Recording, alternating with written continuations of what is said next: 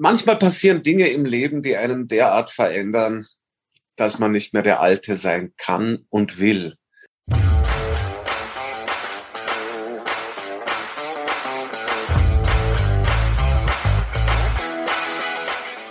All You Can Stream, dein Navigator durch die Streaming-Welt.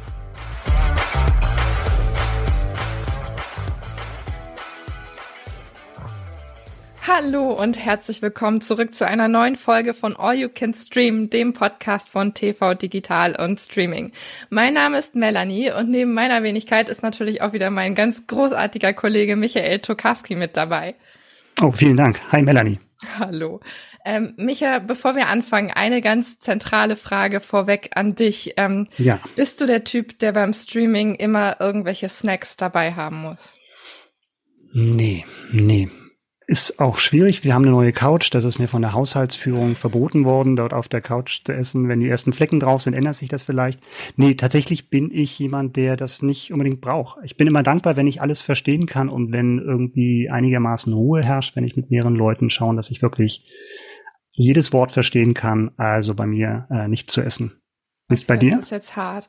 Weil ich habe neulich mit einer Freundin die Diskussion gehabt, ähm, also sie äh, isst tatsächlich salzige Popcorn, was ich oh. absolut nicht nachvollziehen kann. Ich sitze im Kino jedes Mal. Ich bin diejenige, die Süße bestellt ja. und habe dann wirklich gefühlt eine Viertelstunde mit ihr darüber diskutiert, was denn jetzt wirklich die Pro und Kontras von salzigen Popcorn sind. Und wir sind, Gibt's Pros, meinst du, ja? Ich, ich bin dagegen. Ich bin nicht der Meinung, hm. dass es Pros gibt. Das große Problem ist, ich habe tatsächlich dann vor ein paar Tagen einfach heimlich mal probiert und gedacht, okay, ich muss es dann doch mal testen, weil ich habe hm tatsächlich vorher noch nie irgendwas davon gegessen und dann festgestellt, es ist gar nicht so ungeil. Also man kann das gut mal probieren. Ähm, das darf sie jetzt, falls sie jetzt zuhören sollte. Ich hoffe, sie tut es nicht. Dann wäre das jetzt so ein indirektes Eingeständnis. Aber Wir können ja deine Stimme verzerren, dass sie dich nicht erkennt oder so. Das wäre so ein Piep-Ton drüberlegen. Ne? Ja. Das wäre vielleicht mhm. ganz gut. Nee, ähm, es ist tatsächlich zur Abwechslung mal ganz gut gewesen. Also ich bin trotzdem mhm. immer noch äh, Seite süß, aber hin und wieder mal ein salziges dazwischen kann man gut mal probieren. Also falls du irgendwann doch die Erlaubnis bekommen solltest, auf der Couch irgendwas zu, zu dir zu nehmen, okay. kann ich dir sehr empfehlen, vielleicht mal salzige Popcorn zu probieren probieren. Hm, ich habe es schon mal probiert. Ich glaube, salziges Popcorn und ich, wir werden keine Freunde mehr. So, für all diejenigen da draußen, die tatsächlich gerne zum äh, Stream irgendwas zu sich nehmen, haben wir jetzt auch die passenden Filme und die passenden Serien dabei. Micha, was ist denn äh, alles im Januar auf unserer Backlist?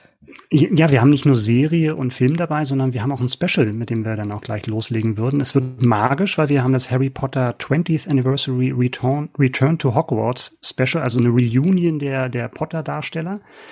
Dann als nächstes wird's düster bei uns, weil wir haben die zweite Staffel von Der Pass mit einem Interview mit Hauptdarsteller Nikolas Ovtcharek. Dann wird's sehr britisch bei uns. Wir haben äh, die neue Staffel von der Anthologieserie A Very British Scandal und es wird bewegend, denn wir haben den deutschen Netflix-Film München im Angesicht des Krieges. Und dann wird es auch noch persönlich, weil ähm, Janis Niewöhner, bekannt aus Beat und Bekenntnisse des Hochstaplers Felix Grohl, verrät uns seinen persönlichen Streaming-Tipps. Und ganz zum Schluss haben wir auch noch ein paar sehr, sehr, zwar kurze, aber sehr, sehr spannende ähm, Tipps für euch, was es noch zu streamen gibt in diesem Monat.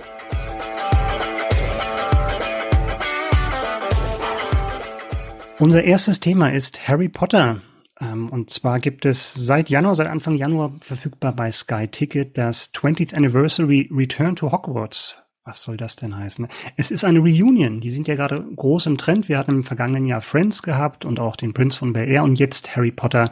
Melanie, wir haben es beide gesehen. Ähm, vielleicht kannst du den Hörern mal erzählen, was erwartet die Fans dort? Genau, es ist eine große Reunion, ein großes Wiedersehen mit den ehemaligen Darstellern, von denen eben auch einige zusammengekommen sind, quasi in den Kulissen zusammensitzen und sich über die Dinge oder die Erlebnisse austauschen, die sie zur Zeit von den Harry Potter Dreharbeiten eben am Set hatten, ähm, wie diese ganze Zeit eben im Nachhinein auf sie wirkt und was eben in jener Zeit alles so besonders war oder Besonderes am Set passiert ist. Und für Fans äh, interessant ist natürlich, wer alles mit dabei ist und das sind ganz, ganz, ganz viele. Da sind natürlich die drei Hauptdarsteller. Also wir haben Emma Watson dabei, wir haben Rupert Grint dabei, wir haben Daniel Radcliffe dabei und darüber hinaus eben auch ganz viele Darsteller, die eben in quasi in Nebenrollen, sag ich jetzt mal, zu sehen waren. Also der Neville ist dabei, wir haben äh, Rons Geschwister dabei, wir haben eben auch Genie dabei. Ähm, wir haben Gary Oldman, der ja Sirius Black spielt, dabei. Wir haben Ralph Fiennes dabei, der ja als Voldemort mit äh, am zu sehen ist in den Harry Potter Filmen. Chris Columbus, Helena Bonham Carter, also es sind einige dabei. Also da geht allen Fans der Harry Potter Filme das Herz auf, wenn sie diese Besetzung quasi sehen.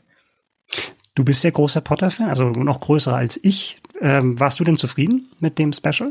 Ich war zufrieden. Ich muss an dieser Stelle ähm, einschränken. Ich bin Harry Potter Fan, ja, aber ich glaube, es gibt da draußen Leute, die die wesentlich größere Fans sind als ich. Also ich mag, wage nicht an mir nicht anzumaßen, da wirklich alle Details der Filme irgendwie zu kennen. Aber ich als ähm, als Freund dieser Reihe war tatsächlich sehr zufrieden. Also es macht wahnsinnig Spaß, den Leuten dabei zuzuhören, wie sie eben ähm, was sie am Set erlebt haben und was eben auch ihre Gedanken im Nachhinein über diese Reihe sind. Und ähm, mhm. was mein Highlight am Anfang war, war tatsächlich, dass Rupert Grint ähm, sagt, ja, also es ist jetzt zehn Jahre her, dass wir den letzten Teil abgedreht haben und ähm, auf der einen Seite fühlt es sich so an, als ob es gestern gewesen wäre und auf der anderen Seite ist wahnsinnig viel Zeit vergangen. Er hat ein Kind bekommen, äh, er hat er hat mittlerweile Nierensteine gehabt, also er fühlt sein Alter doch sehr und ähm, das fand ich sehr amüsant, weil ich äh, in einer, mich in einer ähnlichen Altersklasse bewege und quasi auch mit diesen Harry Potter Filmen aufgewachsen bin mhm. und nur so dachte, okay, ich sehe da jetzt gewisse Parallelen. Genau, was waren denn so deine ähm, Lieblingsanekdoten, die da in diesem, in diesem Special preisgegeben worden sind?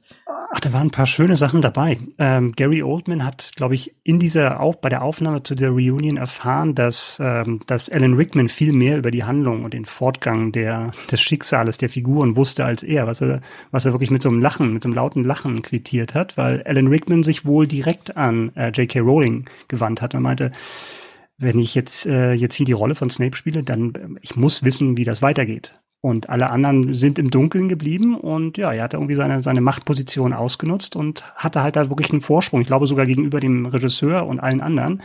Und ähm, ja, das war schon ein lustiger Moment. Oder auch, wo ähm, äh, Cuaron, der, der Regisseur des einen Films, gesagt hat, er hat den drei Hauptdarstellern so Hausaufgaben gegeben, weil er kam neu in die Franchise und jeder äh, der drei jungen Hauptdarsteller sollte einen Aufsatz schreiben über seine Figur in der ich aus der Ich-Perspektive.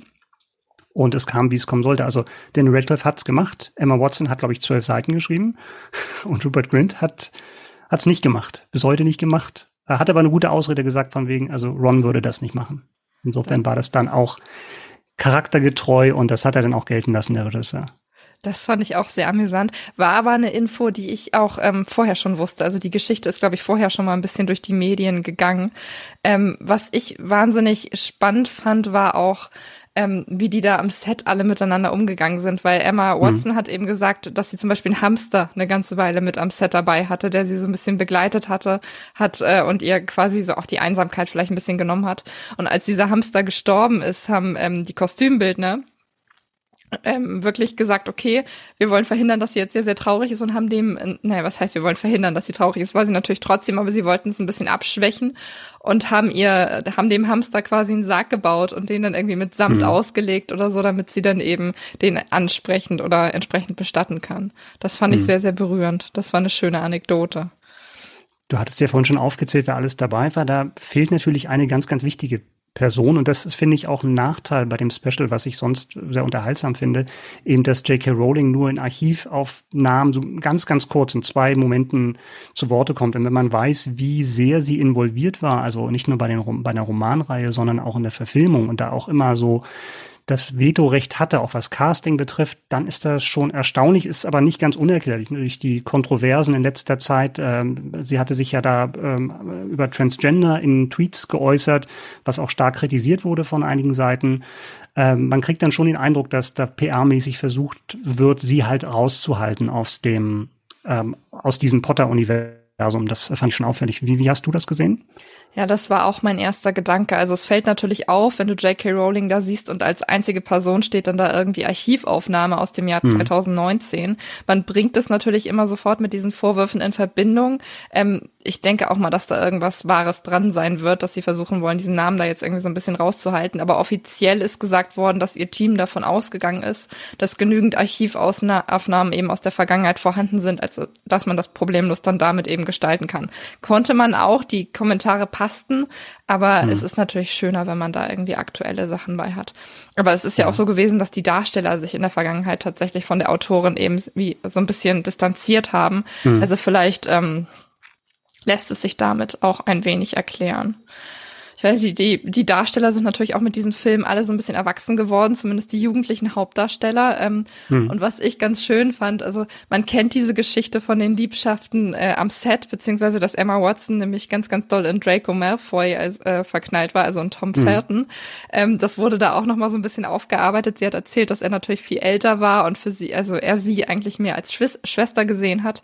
Das war sehr süß und natürlich auch ähm, die Geschichten rund um die Kussszene zwischen Hermine ja. und Ron. Das fand ich ähm, wahnsinnig spannend, weil Daniel Radcliffe dann gesagt hat, ja, er war natürlich auch nicht der netteste in dem Zusammenhang und hat von vornherein mhm. gesagt, er er will unbedingt am Set sein, wenn diese Kussszene da ist. Und ich habe mich wirklich, als diese Aufnahmen dann zu sehen waren, wie die immer wieder in, anfing zu lachen, ich habe mich auch so ein bisschen, ich konnte es nachvollziehen, ich habe mich so ein bisschen fremdgeschämt in ihrer Haut, so wo man so dachte, ach Gott, mhm. das, das muss wahnsinnig unangenehm gewesen sein, wenn man schon zusammen aufgewachsen ist und dann solche Szenen drehen muss.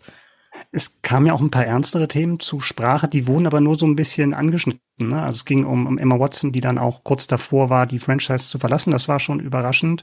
Was ich mir noch ein bisschen gewünscht hätte, aber es sprengt vielleicht auch den Rahmen von so einer Reunion. Ne? Also das ist ja dann auch kein Geheimnis gewesen, hat ja auch Daniel Radcliffe auch gesagt, dass er dann auch mit Alkoholproblemen zu kämpfen hatte, die dann auch schon während der Franchise anfangen. Also die Themen werden ausgespart. Wer sich da auch mehr erwartet, also jetzt gar nicht, dass es jetzt irgendwie ausgeschlachtet wird, ne? aber es ist ja schon eine spezielle Situation für diese drei Leute, so im Fokus zu stehen. Ähm, dass, dass das so nicht schadlos an einem vorbeigeht, an so einem Jungdarsteller, ist ja auch klar, aber das, ähm, das wird da nicht angeschnitten. Ja, hast du einerseits recht. Andererseits fand ich, dass es natürlich dadurch, also man hat Emma Watson gesehen, wie sie auch teilweise in Tränen ausgebrochen ist, weil sie meinte, okay, das war ein enormer Druck, den man mhm. auch nur sehr schwer standhalten kann. Und sie haben sich da auch offenbart, dass sie eben miteinander nicht viel darüber gesprochen haben, was eigentlich damals alles passiert ist und mhm. wie man das bestenfalls verarbeitet. Ähm, was ich mir gewünscht hätte, wäre, dass vielleicht auch so ein bisschen auf die Zeit danach eingegangen wird. Also was machst du seither oder wie hast du es geschafft, dich irgendwie davon zu lösen? Das wird mhm. komplett ausgespart. Ähm, ich weiß nicht, ob ich das als Kritikpunkt anmerken würde, weil es geht ja wirklich um dieses Potter-Universum und es geht ja wirklich um das, was zu der Zeit damals passiert ist und was es mit den Leuten gemacht hat. Ähm, und da konzentriert sich dieses Special wirklich sehr drauf und deshalb ähm, ist es an sich wirklich eine runde Sache geworden, finde ich. Mhm. Das kann natürlich sein, dass dann die, die Nachwehen dieser Franchise dann zum 40-Jährigen oder zum 50-Jährigen Jubiläum die kommen. Es fand interessant, dass, dass Rupert Grint auch in einer Serie sagt, von wegen, haben wir uns eigentlich schon eine Reunion verdient? Weil der Effekt war bei mir schon so ein bisschen dabei. Ich hatte vorhin schon Fresh Prince und Friends angesprochen. Die sind halt noch mal ein paar Jahre älter. Da ähm, drängt sich so eine Reunion mehr auf, finde ich, als bei Harry Potter. Ja, aber ähm, ich finde, wenn man die ganzen alten Sachen sieht, also wirklich von den ersten Filmen, wo sie ja noch super klein waren und dann immer diesen direkten Cut hat dazu, wo sie jetzt so Anfang 30 sind, das ist immer schon so ein, für mich war es teilweise schon so ein kleiner Schockmoment, wo ich dachte, okay, mhm. jetzt ist schon einiges an Zeit vergangen. Aber ich bin gespannt, ob wir dann zum 30. wieder eine Reunion feiern dürfen. Ich hoffe ja auch immer noch darauf, dass sie das Theaterstück, was derzeit ja in Hamburg auch zu sehen ist, ähm, dass sie das vielleicht irgendwann doch noch auf die große Leinwand bringen und wir Emma ähm, Daniel und Rupert dann da noch einmal zu sehen bekommen. Aber wer so lange nicht warten möchte, kann sich die Reunion ab sofort bei Sky anschauen.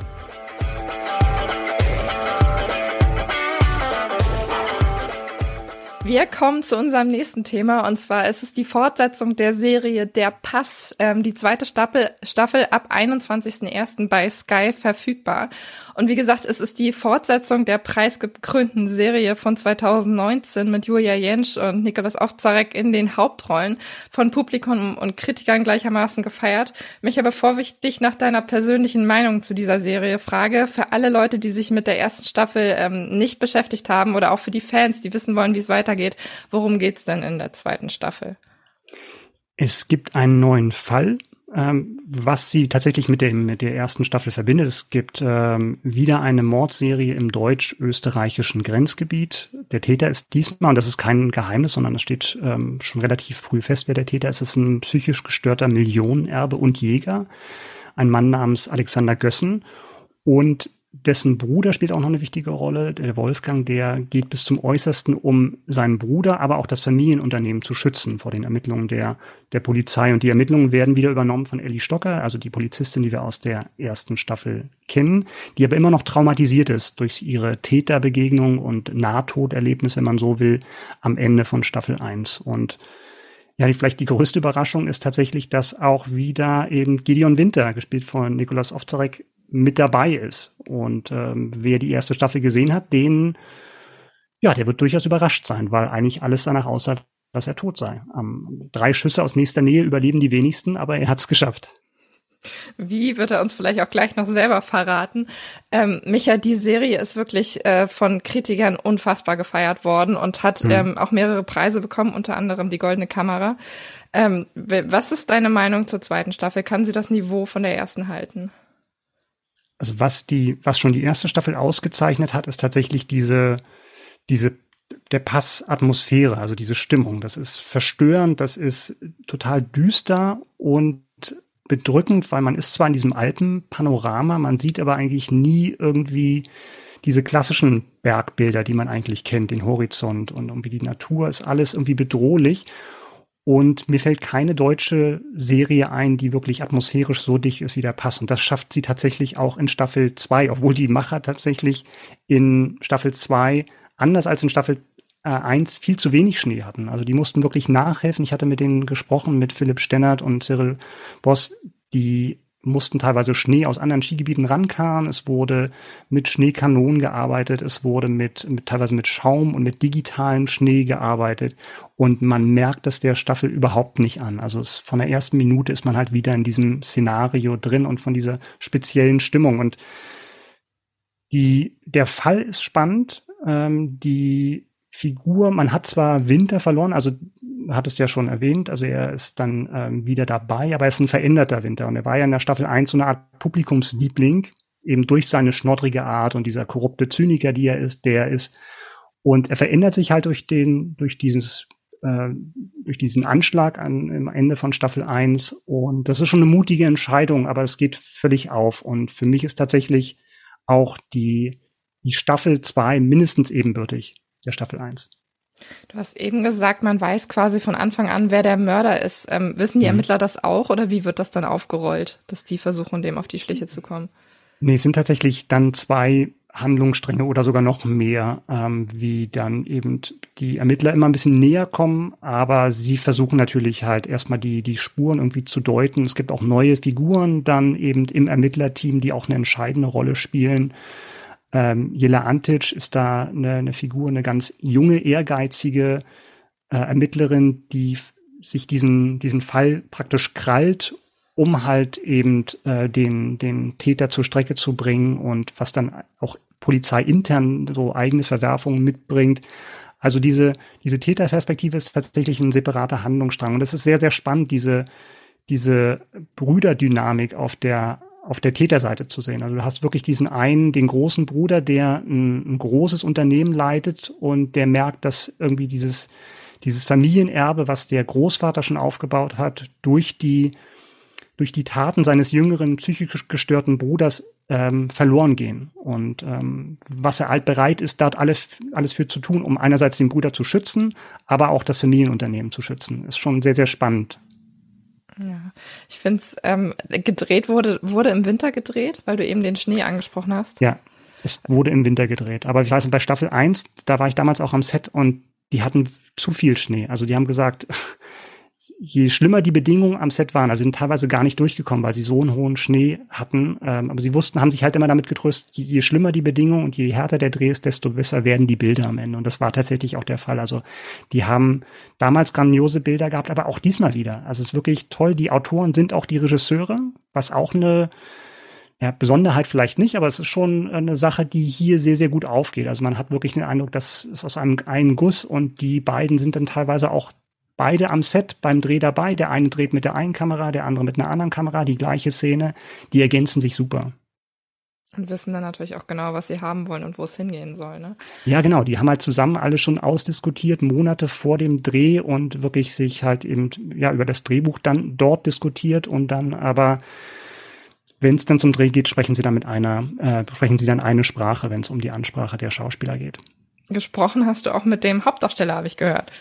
Genau, ja. Ähm, Nikolaus Ovzarek, da hatte mich natürlich vor allen Dingen interessiert, okay, wie ist es eigentlich, von den Toten zurückzukehren? Weil davon sind ja alle ausgegangen, dass Winter raus ist. Und das wollte ich von ihm hören. Und darüber habe ich mit ihm gesprochen.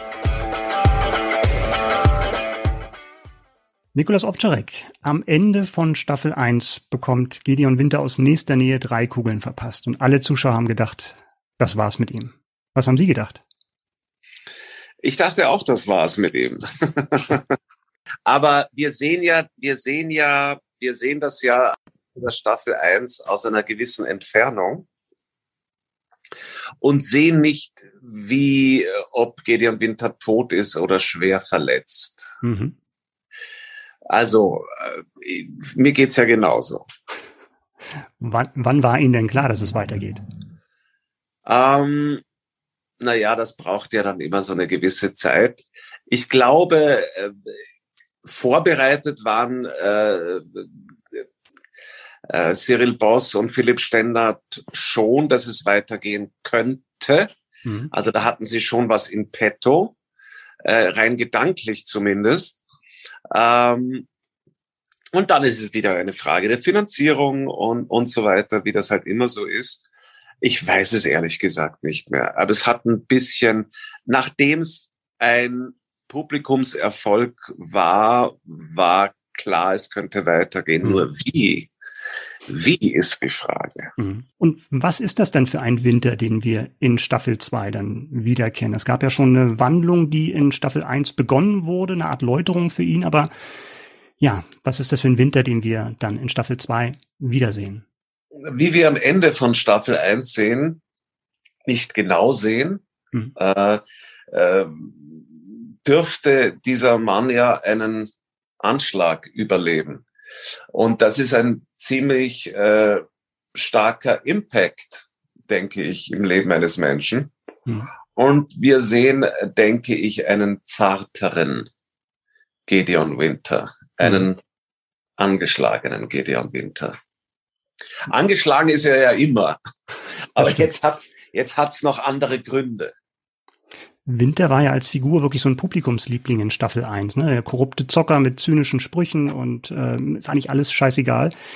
Mal Hand aufs Herz, so, so sehr man als Schauspieler auch in der Entwicklung in der Figur mag, wie sehr vermissen Sie denn den alten Winter?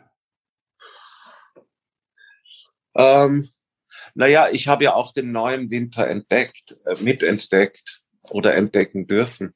Vermisse ich den? Ja, aber das ist halt, man macht eine zweite Staffel, äh, geht man auf das altbewährte zurück oder äh, stößt man in neue, neue Gebiete vor? Also vermissen, äh, weiß ich nicht. Ich, ich, man kann ja auf sich selber keine Ausstrahlung haben. Ähm, äh, manchmal passieren Dinge im Leben, die einen derart verändern, dass man nicht mehr der Alte sein kann und will. Ob, wenn man ihn vermisst, kann man sich ja die erste Staffel nochmal angucken. Mit den heutigen Vermarktungsmöglichkeiten, dass so eine Serie dann auch viel schneller um die Welt gehen kann und ein internationales Publikum finden kann, spürt man sowas als Schauspieler eigentlich direkt, dass dann auch Anfragen aus dem Ausland dann eben als Reaktion, äh, also Jobangebote aus dem Ausland als Reaktion zu so einem Serienerfolg kommen?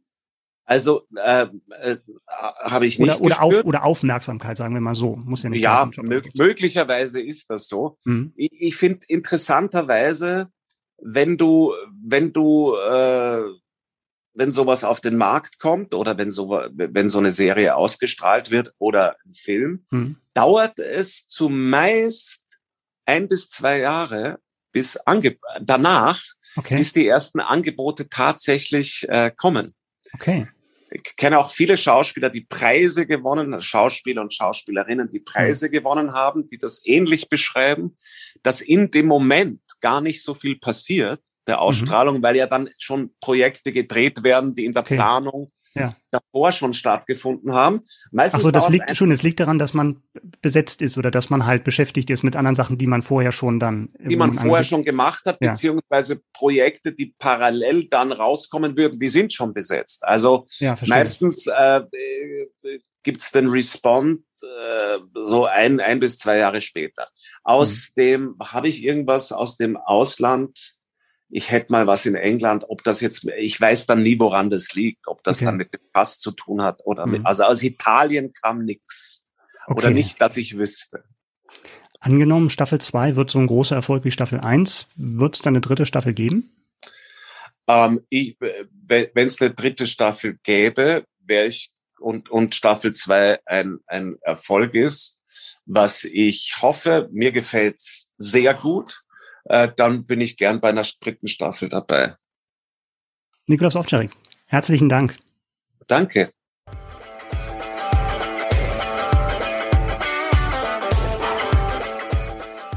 Unser nächstes Thema ist die Anthologieserie A Very British Scandal ab 1.1. bereits bei Magenta TV verfügbar. Es ist die zweite Staffel einer britischen Dramaserie aus dem Jahr 2018.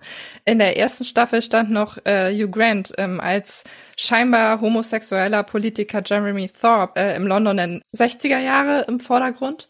Genau, und jetzt geht's mit anderen Hauptcharakteren weiter. Aber Micha, bevor wir über den Inhalt sprechen, einmal ganz kurz die Frage.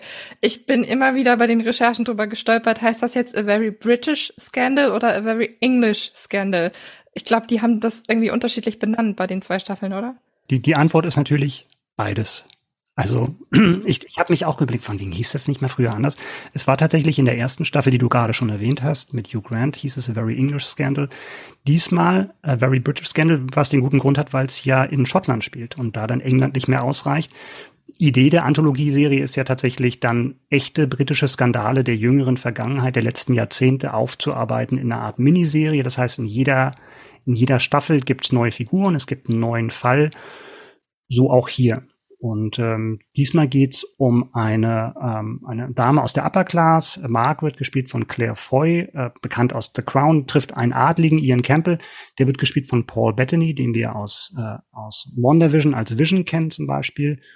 Und das ist so der Beginn einer, ja, einer, heute würde man sagen, einer toxischen Beziehung, die dann auch zu einer Ehe wird und die beiden werden dann äh, Herzog und Herzogin von, von Argyle. Äh, einmal vorab gefragt, kanntest du die beiden, bevor du diese Serie gesehen hast oder dich damit beschäftigt hast?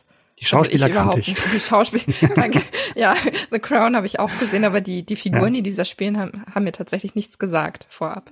Nee, das war tatsächlich eine, ähm, auch ein Skandal, der mir nichts gesagt hatte. Auch wie, wie übrigens auch schon in der ersten Staffel, wo es ja um den, um den homosexuellen Politiker ging, der, der von Hugh Grant gespielt wurde. Was ich aber auch ganz angenehm finde als Konzept, dass es halt nicht so diese Sachen kennt, die man ohnehin schon vielleicht mal verfilmt gesehen hat. Also das sind, glaube ich, Sachen, die den, die den Briten was sagen, aber für ein internationales Publikum tatsächlich auch nochmal ein Überraschungseffekt dran ist, weil du tatsächlich nicht weißt, wie es ausgeht. Ne? Es gibt am Anfang von, von dieser zweiten Staffel so eine, wie das ja heutzutage auch sehr beliebt ist, dass man schon mal aufs Ende hinweist und dann kommt eine Rückblende, wie es dazu kam. Und dadurch ist halt eine gewisse Spannung da. Und äh, der, der Fall ist halt in dem Fall auch, also es war eine sehr öffentliche Ehe, die geführt wurde, eben weil halt das eine sehr, sehr farbenfroher Charakter war, diese Margaret, die ähm, ja auch Freunde auch im, im Showbusiness hatte und sehr gut vernetzt war und war schließlich auch eine sehr öffentliche Scheidung, weil es ging um es ging um Geld. Sie hatte kam aus einem reichen Haus. Er war eher so der verarmte Adel. Es ging um Untreue, es ging um Verrat und letztendlich ging es äh, um Sex, weil zum zur Scheidung tatsächlich auch Fotografien von ihr beigetragen haben, wo, wo sie in eindeutiger Stellung mit einem Mann gezeigt wurde, die, äh, der nicht ihr Ehemann war, der aber nicht klar zu erkennen war. Und dann gingen halt die Gerüchte los, ähm, dass es auch ein Skandal war, der dann teilweise wirklich bis in die obersten britischen Politikerkreise reichte. Ich habe mir den Trailer angeschaut und muss mhm. sagen, dass die beide, also nicht nur sie, sondern sie wirken beide einfach überhaupt nicht wie Sympathieträger. Ähm, ist es, wenn du die Serie, du hast die Serie gesehen, mhm. hast du ein anderes Gefühl gehabt? Ist das jetzt tatsächlich nur ein Feeling, das der Trailer vermittelt hat? Und inwieweit kann man mit diesen Charakteren überhaupt mitgehen, wenn man die ähm, jetzt nicht direkt unsympathisch findet, aber sie haben halt auch nichts, wo man sich irgendwie so richtig mit identifizieren kann? Es sind, glaube ich, nicht die klassischen Sympathieträger. Das finde ich aber in dem Fall überhaupt nicht abträglich, sondern im Gegenteil, dass du eigentlich in vielen Szenen dann neue Facetten entdecken kannst. Wenn du dir irgendwie eine Meinung gebildet hast, okay, jetzt ist er wirklich das Ekel und er hat das, das braucht man auch gar nicht bestreiten. Ne? Aber es gibt auch Verhaltensweisen bei ihr. Also es ist wirklich eher ihre Perspektive. Sie ist die eindeutige Hauptperson, die gezeigt wird.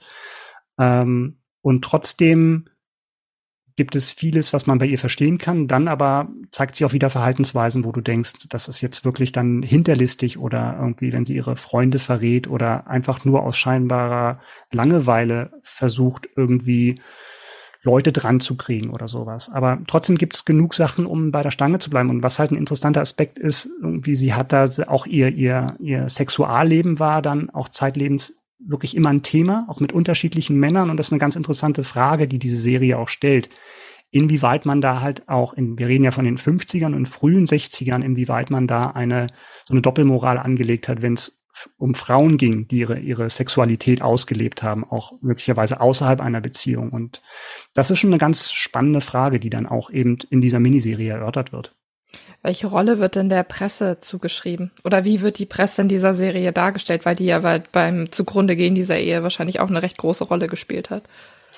Es geht um die, um die Presse, aber es geht natürlich auch um die Öffentlichkeit. Und da kommt wieder das zum Tragen, was ich gerade gesagt hatte. Es gab halt bestimmte Moralvorstellungen, die halt wirklich in der Gesellschaft und nicht nur in der Presse verankert waren. Ne? Eine Frau hat so zu sein. Bei einem Mann wäre das nicht so schlimm, von wegen Männer sind halt so und dass irgendwie außereheliche Affären ähm, geführt wurden, das war nicht schön, aber es ist irgendwie Boys will be Boys und sowas. Und bei Frauen, eben vielleicht auch durch die Mutterrolle, ja, herrschten da noch andere Vorstellungen. Und das ist, das ist schon ein, ein spannendes Thema, was da, was da wirklich tatsächlich durchdiskutiert und durchdekliniert wird. Und aus heutiger Perspektive auch immer noch mal sehr aufrüttelnd, ne? weil wir sind es jetzt anders gewohnt und ähm, mhm. es ist immer spannend, dann noch mal zurück in die 60er Jahre zu blicken. Ähm, lass uns an dem Punkt einmal über die Optik sprechen. Die Vorgängerstaffel mhm. war ja auch schon zu der Zeit angesetzt. Claire Foy kennen wir jetzt auch durch The Crown, auch gerne aus Historiendramen, mhm. sage ich jetzt mal. Ähm, wie ist die Serie denn optisch gestaltet? Also äh, ist das ist sehr viel liebevolle Detailarbeit, die da zu finden ist? Nochmal kurz zu der Vorgängerstaffel, die war, glaube ich, einen Ticken später von der Zeit her und ja, es ist liebevoll gemacht. Also man, man sieht eine Menge Details und auch ein, ein schottisches Schloss spielt eine, eine Schlüsselrolle, auch bei der Beziehung. Es ist nicht der Aufwand von The Crown, aber welche Serie kann sich schon den Aufwand von The Crown ähm, leisten, muss man ganz ehrlich sagen. Ähm, aber trotzdem, also die, die Ausstattung ist trotzdem ähm, toll und was insbesondere, weil du ja auch ähm, vorhin auch schon The Crown oder wir vorhin über The Crown gesprochen haben, irgendwie einen ganz besonderen Reiz bezieht das halt auch durch die Besetzung. Ne? Also weil es spielt eigentlich zur gleichen Zeit wie die frühen Staffeln von The Crown und jetzt Claire Foy in einer ganz anderen Rolle, eine ganz andere Figur spielen zu sehen, das ist schon toll und ähm, das ist das ist, glaube ich, gerade für Fans von The Crown und für, äh, für Downton Abbey tatsächlich ähm, ähm, wirklich eine sehenswerte Serie. Micha, jetzt hast du mir eine Frage vorweggenommen, dafür könnte ich dich jetzt schütteln. ähm, und zwar haben wir in den Heften immer einen sehr schönen Bubble ja. auf manchen Seiten ja. drauf und der heißt eben für Fans von. Und genau diese Frage wollte ich dir jetzt stellen, die hast du mir schon beantwortet. Aber ähm, ist ja, dann nenne ich zwei andere Serien. Das ist für ja, Fans bitte, bitte, um von The Mandalorian und Nein, also ist, da ist es naheliegend, eben diese historischen ähm, Sachen, die, die, historischen Serien aus diesem Jahrhundert äh, zu nehmen. Aber ich denke, in dem Fall trifft es trifft es auch ganz gut zu, dass man sagt, Leute, die sich bei The Crown interessiert haben für, für diese Hintergrundgeschichten, äh, was passiert im Adel hinter verschlossenen Türen und äh, aber auch bei Downton Abbey und gerade wenn es dann halt um die angesprochenen Themen geht, ne? also um, um wie Ehen damals funktioniert haben, nach welchen geschriebenen und ungeschriebenen Regeln, ähm, ist das ist das toll. Ich muss auch sagen, es finde, es erreicht nicht ganz die Klasse von Staffel 1 von A Very British Scandal. Okay. Da hat mir dann auch noch gefallen, dass das noch mit mehr Humor erzählt wurde, diese doch sehr ernste Geschichte, aber immer wieder trotzdem ähm, witzige Momente da waren. Aber nichtsdestotrotz ist es eine, eine, eine, eine tolle Serie, äh, Staffel 2 und ähm, wie gesagt, also gerade die angesprochenen Fans werden sich da, glaube ich, gut unterhalten fühlen. Eine Frage nochmal zum Abschluss, wo du das Thema Sexualität angesprochen hast. Ist, äh, ist was zu sehen oder wird da wirklich nur drüber gesprochen? Es ist auch was zu sehen. Okay. Ja, also das äh, geht vielleicht jetzt nicht so weit wie bei, bei anderen Serien, aber es, es wird nicht nur drüber gesprochen. Okay. Okay, A Very British Scandal äh, seit dem 1.1. bei Magenta TV verfügbar.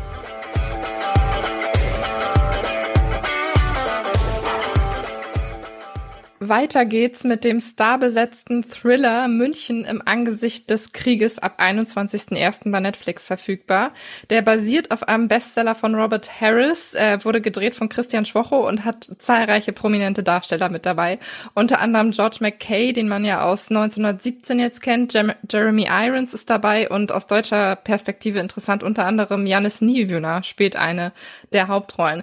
Ich habe ähm, meinen lieben oder wir haben äh, unseren lieben Kollegen Dirk ähm, wieder mit dabei, den ihr ja mittlerweile auch schon kennt. Hallo Dirk. Hallo. Du hast den Film gesehen und mit einigen Beteiligten gesprochen, unter anderem Regisseur Christian Schwocho und Janis Niewöhner und George McKay. Bevor du uns darüber aber ein bisschen was erzählst, erstmal vorab die Frage für all diejenigen, die die Story eben nicht kennen. Worum geht's in dem Film?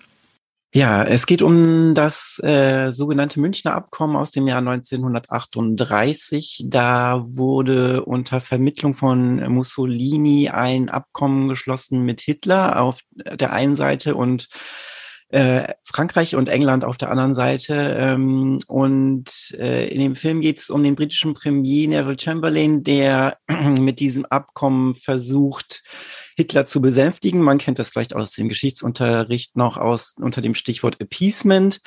Ähm, und es geht um die Sudetenkrise. Also äh, Hitler ähm, erhebt Ansprüche auf das Sudetendeutschland, das zur Tschechoslowakei gehört. Und ähm, ja, um einen drohenden Krieg zu verhindern, soll es halt dieses Abkommen geben. Und ähm, die fiktive Story, die hier erzählt wird, äh, dreht sich um äh, einen jungen Deutschen, Menschen, der versucht, dieses Abkommen zu verhindern, weil er von einer Freundin äh, Informationen zugespielt hat, ähm, dass Hitler, gespielt von Ulrich Mattes, so nicht aufzuhalten ist, dass sein Machthunger noch viel größer ist. Und ähm, ja, das Problem ist, wie soll er an Neville Chamberlain jetzt rankommen? Er ist zwar äh, Diplomat, aber ja, ein sehr äh, kleiner Diplomat, sagen wir mal so. Er, er macht Übersetzungsdienste für die Deutschen. Und ähm, er hat aber praktischerweise einen ganz guten Freund aus äh, Oxford-Zeiten. Den spielt äh, besagter George McKay. Äh, und äh, der gehört zum Stab von äh, Neville Chamberlain, ebenfalls auch äh, niedrigrangig und, und eigentlich ähm, ist ihm überhaupt nicht äh, befugt, äh, ist er nicht dazu befugt, äh, Tipps zu geben oder Ratschläge gegenüber dem Premierminister. Und ja, sie versuchen ihn aber trotzdem irgendwie umzustimmen. Und ja, ob das gelingt, das sieht man dann im Film. Ich habe es bei mir im Umfeld ganz oft, dass die Leute sagen, wenn sie hören, es geht äh, wieder um einen Film, der den Zweiten Weltkrieg thematisiert, äh, um einen Film, der den Zweiten Weltkrieg thematisiert. Bitte nicht noch ein Geschichtsdrama. Wir hatten das so oft und haben uns so oft mit dieser Thematik irgendwie beschäftigen müssen. Was macht den Film anders und was macht ihn ähm, besonders sehenswert aus deiner Perspektive? Ja, der, der Film wird ja erzählt oder die Handlung wird ja erzählt anhand dieser zwei, zwei jungen Leute, ähm, Hugh Leggett, gespielt von George McKay und äh, Paul von Hartmann, gespielt von Janis Niewöhner. Und ähm, da war es ihm wichtig, ähm, Christian Schwocho, dass ähm, diesen Widerstandsgeist und den politischen Willen dieser beiden ähm, zu zeigen. Und das Spannende ist halt, was auch George McKay im Interview gesagt hat, dass die beiden in so einem äh, in so einem lebensverändernden, monumentalen Ereignis verwickelt sind. Und das an sich ist ja eigentlich auch sehr spannend, äh, ob sie es schaffen, irgendwie die, den Gang der Geschichte zu verändern und den Krieg zu verhindern. Ähm, ja, also es ist alles andere als, als verstaubt. Es ist zugegeben sehr dialoglastig, aber auch sehr spannend, wenn man dieses, das so im Hinterkopf hat, dass es wirklich zwei junge Menschen sind, die versuchen, die Welt zu verändern sozusagen. Und da gibt's da, dadurch auch Parallelen zu heute. Äh, vor Fridays for Future hat man ja auch immer gesagt, die Jugend ist nicht interessiert an Politik und äh, ja, sie hat ähm, der Gesellschaft eines Besseren belehrt und äh, ja, man sieht ja, wie engagiert junge Leute sein können. Ähm, es ist ein deutsch-britisches Drama. Wir haben ähm, eben zahlreiche deutsche und zahlreiche englischsprachige Darsteller dabei. Hast du ein bisschen was darüber erfahren können, ob der Film jetzt zum Großteil auf Englisch oder eben auf Deutsch gedreht worden ist? Ja, also die, die Setsprache war Englisch, ähm, weil der erste Regieassistent auch äh, Englisch war und das Team größtenteils auch aus einer englischen Crew bestand Abstand, so wie ich das äh, mitbekommen habe. Und halt auch aus Respekt gegenüber den, den britischen Schauspielkollegen auch. Also George McKay hat erzählt, ähm, dass schon vorab bei den Proben, zum Beispiel Liv Lisa Fries, als sie sich mit Janis Niewöhner auf Deutsch unterhalten hat, ähm, ist ihr aufgefallen auf einmal, ah ja, George McKay versteht das ja womöglich gar nicht und lieber auf Englisch unterhalten. Und das fand George McKay auch ganz toll, wie, wie sehr Rücksicht darauf genommen wurde, obwohl George McKay auch Deutsch lernen musste für den Film. Also der hat auch einige Textpassagen. Das ist äh, auch ganz spannend, ähm, weil noch äh, kurz vor Dreh gewisser Szenen umgemodelt wurde. Also er hatte auch eine Sprachtrainerin an seiner Seite, aber ähm, ja, eine Woche vor dem Dreh wurde eigentlich die Szene, in der er am meisten Deutsch spricht, auch äh, auf Deutsch nochmal umgemodelt. Also ist äh, den der Crew und den Schauspielern ist aufgefallen, wenn wenn er in dieser Szene Englisch spricht. Das ist nämlich eine Szene in einem Münchner Gasthaus. Dann wäre das viel zu auffällig gewesen für die Charaktere. Und Genau, äh, deshalb hat er dann da kurz vor Dreh ähm, eine Woche vorher noch äh, einiges an Deutsch, an deutschen Text lernen müssen und er macht das wirklich auch gut. Also das äh, kann man dann auch durchaus hören, äh, wie gut er das macht in der englischen Originalversion. Also da ist es auch so, wenn die Engl deutschen Charaktere unter sich sind, wird Deutsch gesprochen und ich glaube, das ist dann einfach nur äh, untertitelt. Auch in der englischen Version ähm, hört man dann das Deutsche und ja, die Engländer sprechen dann, die Briten sprechen dann natürlich Englisch. Das ist ein Punkt, über den wir uns auch schon mal ausgetauscht haben. Also ich habe den Film auf Deutsch gesehen, du hast ihn auf Englisch gesehen. Da merkt man natürlich diese ganzen Aspekte, die du da gerade angesprochen hast, die merkt man ja. ja, gar nicht. Das ist so ein bisschen schade. Ne? Deshalb lohnt es sich vielleicht in dem Fall tatsächlich den Film auch mal im englischen Original sich anzuschauen. Ähm, das basiert auf einem Roman, auf einem Bestseller von George Harris aus dem Jahr 2017. Ähm, der ist ja auch für Vaterland schon bekannt. Hast du das Buch vorher gelesen? Hast du dich damit beschäftigt? Und wie nah ist denn diese, dieser Film letztendlich am Buch erzählt worden? Haben die da ein bisschen was zu erzählt? Ja, ich habe da äh, ein bisschen drin rumgeblättert und es ist wirklich, wie gesagt, über 400 Seiten stark und es gibt wahrscheinlich einige Aspekte, die da weggelassen wurden muss man dann ja machen, das Ganze kondensieren. Und ähm, aber die Anfangssequenz ist ziemlich ähnlich. Also diese Szene, in der ähm, Leggett mit seiner Frau im Restaurant sitzt und sie ihm quasi vorwirft, dass er gar nicht äh, mehr für seine Familie da ist. Und äh, es geht um den Kauf einer Gasmaske für Kinder, an der man auch schon mal sieht, äh, dass da in London schon gewisse Vorkehrungen getroffen werden für Auseinandersetzungen, die da kommen könnten. Und ähm, ja, also es ist, ähm, die Szene war schon so ziemlich eins zu eins, aber es gab auch Dialoge, die extra für den Film geschrieben wurden. Also äh, in Sachen Widerstand sind sich äh, die beiden Hauptfiguren nicht ganz einig, wie weit man da gehen sollte. Und äh, da gibt es schon so einige Streitszenen und die wurden äh, geprobt vorher und improvisiert und der Drehbuchautor, der englische, der war mit dabei und hat das dann verschriftlicht sozusagen, weil Christian Schwocho meinte, das ist unglaublich schwer, solche Szenen authentisch ähm, aus der Fantasie oder aus dem Kopf einfach äh, niederzuschreiben und das fand ich auch ganz interessant, wie sie das dann gelöst haben. Ich weiß nicht, wie euch das geht, aber ich habe das Gefühl, dass Christian Schwocho in der Vergangenheit jetzt so ein bisschen auf diese Art von Filmen ähm, abonniert worden ist, weil der hat ja gerade auch Je suis Karl auch mit Janis Niewöhner in der Hauptrolle gemacht, was sich ja auch mit einer ähnlichen Thematik ähm, irgendwo beschäftigt, nämlich dem Umgang mit Nationalsozialismus. Hat er da ein bisschen was zu gesagt, ob das jetzt irgendwie eine, was ist, was ihm besonders am Herzen liegt, dass er sich da jetzt unbedingt mit beschäftigen möchte? Mhm. Ja, er meinte, ähm, Rassismus ist, solange es Rassismus gibt, wird das äh, auch äh, immer mögliches Thema für ihn sein. Also er schließt das jetzt nicht kategorisch aus, sich nochmal damit zu beschäftigen, obwohl er wirklich, wie gesagt, schon etliche Filme in diese Richtung gemacht hat. Nicht nur Jussikal, auch davor gab es ja schon Deutschstunde, die Siegfried Lenz-Verfilmung, die auch äh, mit dieser, mit dem Thema Nationalsozialismus zu tun hat. Und äh, NSU gab es ja auch ähm, einen einen dieser drei Filme, die damals für die ARD gedreht wurden, ähm, die hat er auch, den hat er gedreht mit Albrecht Schuch. Und ähm, die sind auch teilweise im Ausland auf äh, Netflix auch gelaufen. Also Justikal läuft auch in einigen Ländern schon bei, bei Netflix, bei uns leider noch nicht. Aber ja, Netflix ist auch sehr an seinen, an seinen Projekten interessiert immer. Und das merkt man ja auch, dass ähm, The Crown nochmal auf ihn zugekommen ist. Also die Serie, da dreht er auch nochmal zwei Folgen in, in, in der kommenden Staffel. Jetzt bin ich wieder voll vom Thema abgekommen, aber egal. Aber da schließt sich so ein bisschen der Kreis, weil The Crown hatten wir jetzt auch schon ein paar Mal in der Folge thematisiert. Ähm, wir sind gespannt auf alle zukünftigen Projekte von Christian Foche. Jetzt sind wir aber erstmal gespannt auf München im Angesicht des Krieges ab 21.01. bei Netflix verfügbar. Danke Dirk für deinen Besuch und die äh, jo, Infos, gerne. die du beigetragen hast. Und für all diejenigen, die sich, ähm, die sich auf diesen Film freuen und die sich auch darüber freuen, dass Janis Niewöhner vielleicht eine Hauptrolle dabei spielt, denen können wir sagen, dass der ähm, Hauptdarsteller eben Janis Niewöhner am Ende dieser Folge noch seinen persönlichen Streaming-Tipp zum Besten geben wird.